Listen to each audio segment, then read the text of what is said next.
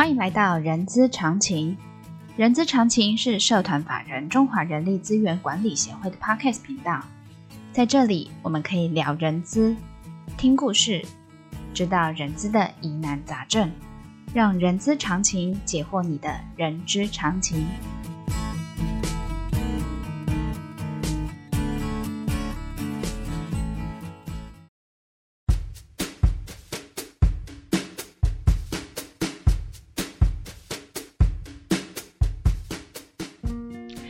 欢迎来到《人资是个屁精辟世界》的节目，我是 J.K. 若琳。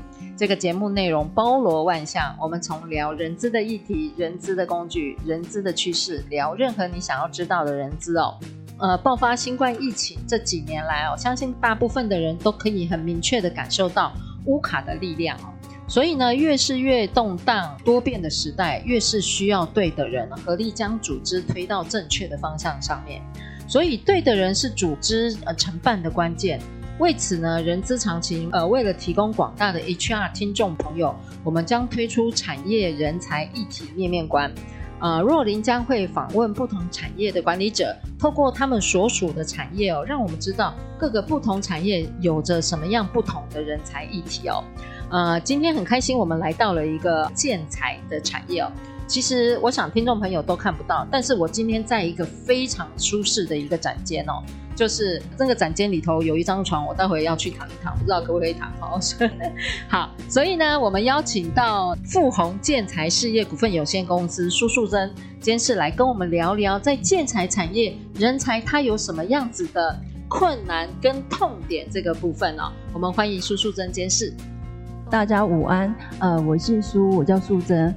我的公司叫做富宏建材事业股份有限公司。富宏公司呢，它的所负责的产业就是装潢的原始的材料的提供者。好的，装潢材料的材料提供者，就比如说我现在要贴瓷砖啊，或者铺地板，像这种比较，呃、就是地板的瓷砖是没有，因为那个材料商它分的很多，水电啊，或者是说。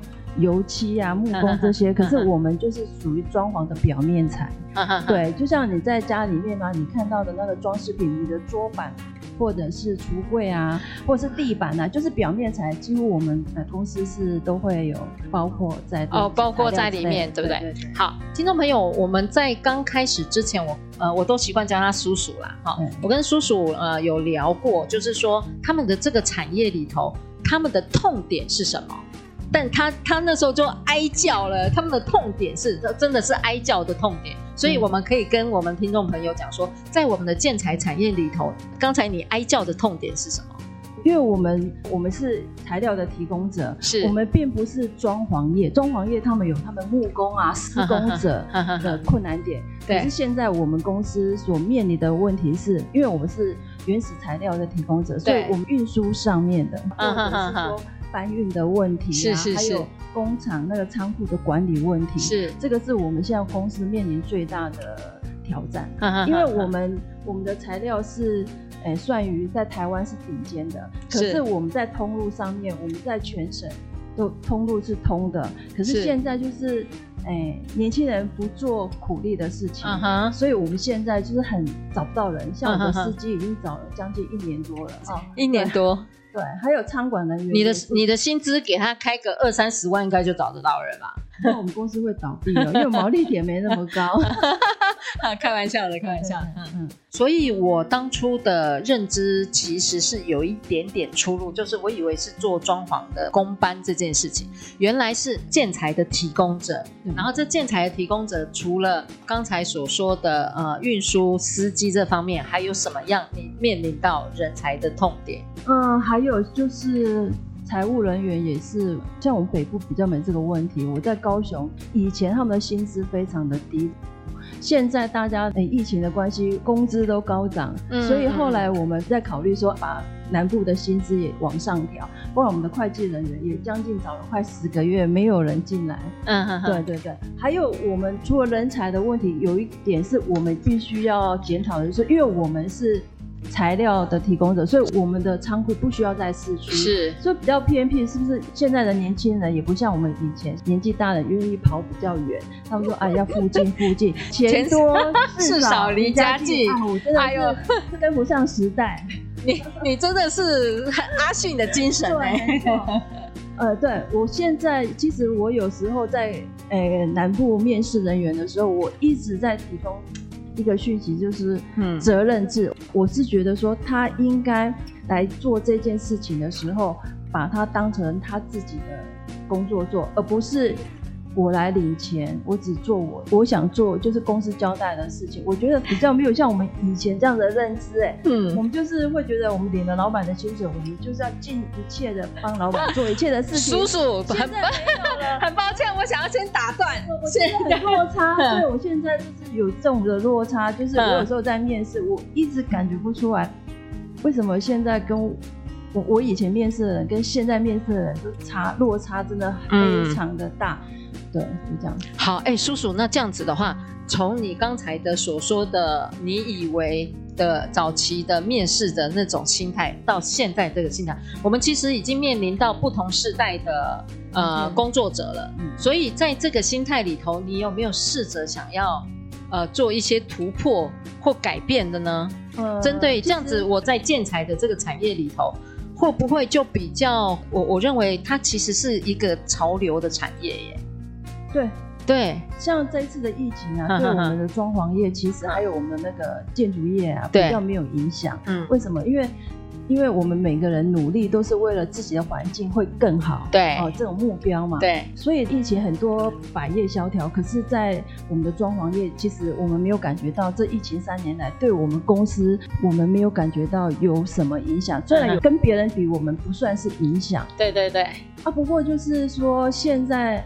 现在的感觉就是我们人事上面一直很困扰我。其实，在我也有试着调整，说，哎，现在年轻人就是这样，我们要提高福利呀、啊，嗯，薪资待遇啊，嗯，哦像我的司机啊，我现在我们桃园公司所用的司机平均年龄大概五十五岁以上，很棒啊！你符合了台湾政府的。从三年前我们就有感觉到说，因为我们曾经说把司机年轻化，嗯，可是通常来做都做不久，嗯哼哼。做不久，其实我有问过他们，你们为什么不愿意做？那为什么之前的人愿意做呢？嗯嗯嗯。好，那他们就觉得，第一个他们蹲不下来，要劳力的事情，现在几乎很少人做。嗯。所以后来在前几年，我们把我们的十四斤的年龄往下降。嗯。那往下降的时候，哎，觉得他们会珍惜有这个工作，所以我现在我们会比较倾向于鼓励大家。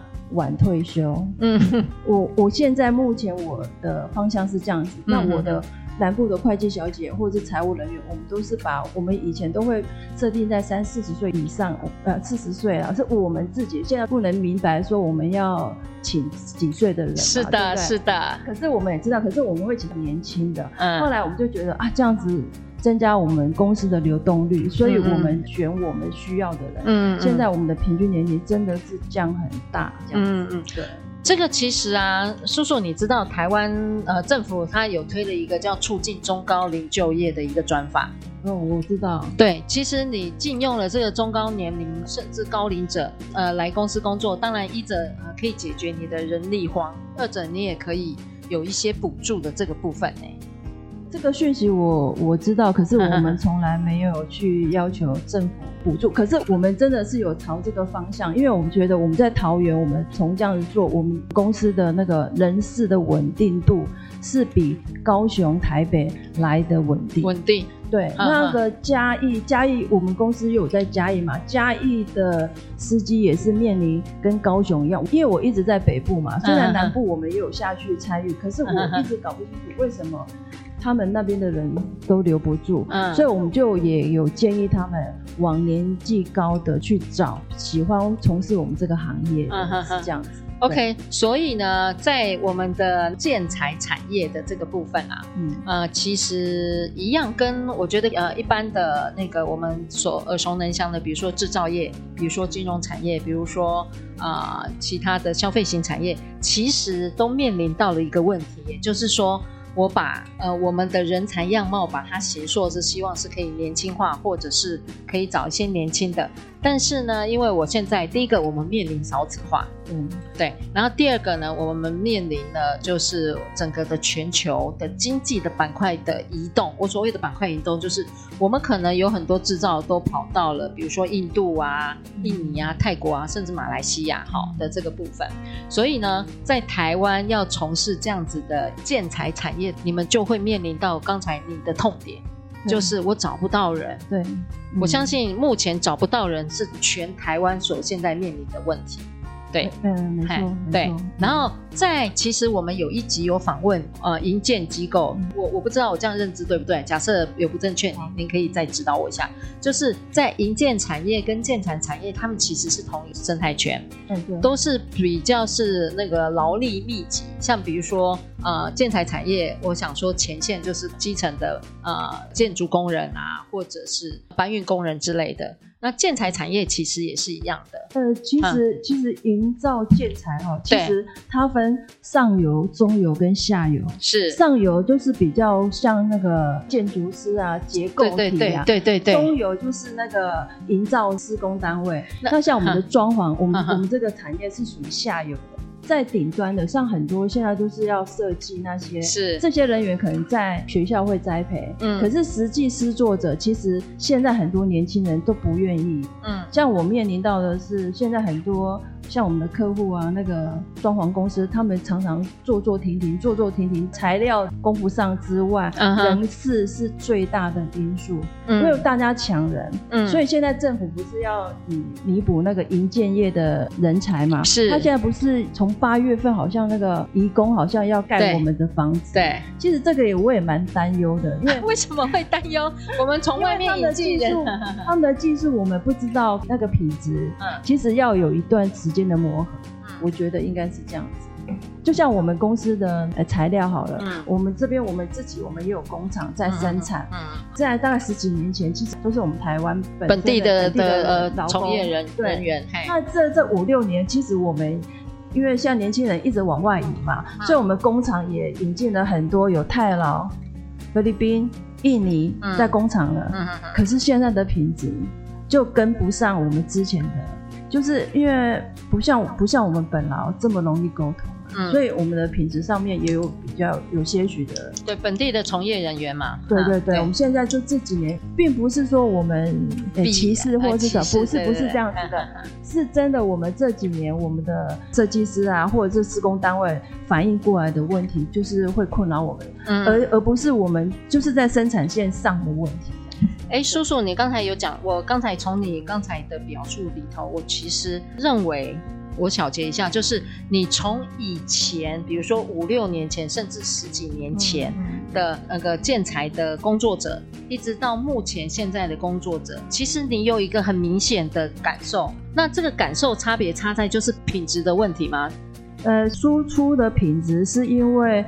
生产的人才的不同，嗯哼、uh，huh. 还有就是说我们厂长嘛，对，自从我们那个厂长退休之后，所以我们的品质真的是差很多。好，所以是人才，嗯，人才真的是非常的重要，是很重要，对不对？对。所以呃，我我很抱歉，我我想要跟你再继续讨论一下你那个厂长的那个样貌。你发现厂长在退休前的品质跟退休后的品质是有差的。嗯、那那时候你呃，不好意思，我我再继续深入追问下去。嗯、那时候你们有在培养第二个厂长跟他一样的品质吗？呃，其实。我们当初工厂方面的话，就是那个厂长退休之后，再上来接的那一个，好像就是国外，因为我们我们有就是国外调派的，对对对，听说是不是的，换也有换过一两，后来又又引进外劳，我不晓得是之前的已经有引进外劳了，还是反正就是现在外籍工作者。工作者，对对对，现在外籍工作者就比较多，之前是没这么多。是这样子，那个厂如果我不知道，应该是厂长也有关系，因为他管控整个的流程啊，或者是那个，我觉得品质真的是有差。好，那叔叔，我我再呃请教最后一个问题哦，就是说，你看我的建材产业，我们就说我们的建材产业，照你这样看的话，人才很重要。但是你对于人才很重要的这些事情，你的想法跟你的前瞻性，你该怎么样去布局，或者是怎么去因应呢？因为人会真的会越来越少，嗯、对，因为少子化的原因，而且各个产业都在抢人才的这个部分，你有没有呃思考过怎么去突破你刚才所说的痛点，或者去做一些未来的意义？呃，而且你们你又遍布全省。其实我们内部是有讨论过的，除了说增加，就是说我们以前会认为说啊，员工就是我们会提高我们的福利，就尽量就是照顾到会比较会去关怀，像我们的我们就会去关怀到员工的家庭里面去，就是会比较说啊，跟他们聊天的时候，他们有什么问题，公司可以协助的。这方面我们在于人事方面，我们有在做员工沟通调整。对，员工沟通。那还有就是说，我我也是希望说，在私下我们在每个部门的时候，也会了解说，他们给他们觉得说他们在公司的重要性。嗯。让他们觉得说，哎，他们不是我，我比较喜欢让那个来我们公司上班的人，就是说他来这边不只是上班，就是把我们当成是。一家子的感觉，所以我在桃园，我们是我是会营造这样子。可是，在高雄嘉义太远了，我一个月去一次，我真的没办法。我已经尽量在做每个员工，就是哎之间，就是我们大家都不是上下的关系，是好朋友的关系，赋予工作的价值。对，那还有就是说，在薪资方面，我们当然会在帮员工再争取这样子。在他们的思想，我也是希望。把我以前就是说，也不是很说任劳任怨呐、啊，就是说比较说来我们。你把你阿信的精神投射。我我也想说，让他们让他们知道说，我们真的很用心对待他们每一个人，希望他们很很快乐的来我们公司上班这样子。对，呃，所以呃，我可以呃理解成这样，就是说，叔叔你其实。为了呃让那个人才继续留在你的产业，你做了几件事情哦。第一个就是你加强了跟员工的沟通的管道，不管是面对面还是呃呃还是透过其他的管道来增加员工的沟通。第二个我觉得非常重要的是，就是给予他们在这个工作上的价值，也就是所谓的我讲说尊荣吧。尊也也是尊重他们，对，对他们提出的意见，我们都会采纳，不会说啊，就是忽略他们的感受。对，然后另外最后一个就是实质上的部分，就是薪资的部分，能够当然希望能够符合市场水平之外，可以再多额外给一些有形的薪酬福利的这个部分。嗯，对，这个部分我们公司私下都做得很好，嗯、私下做的。那这样子。这样子面对呃，就从这这几个方面着手，然后呃，还是有你的痛点，我们是不是要再思考一下？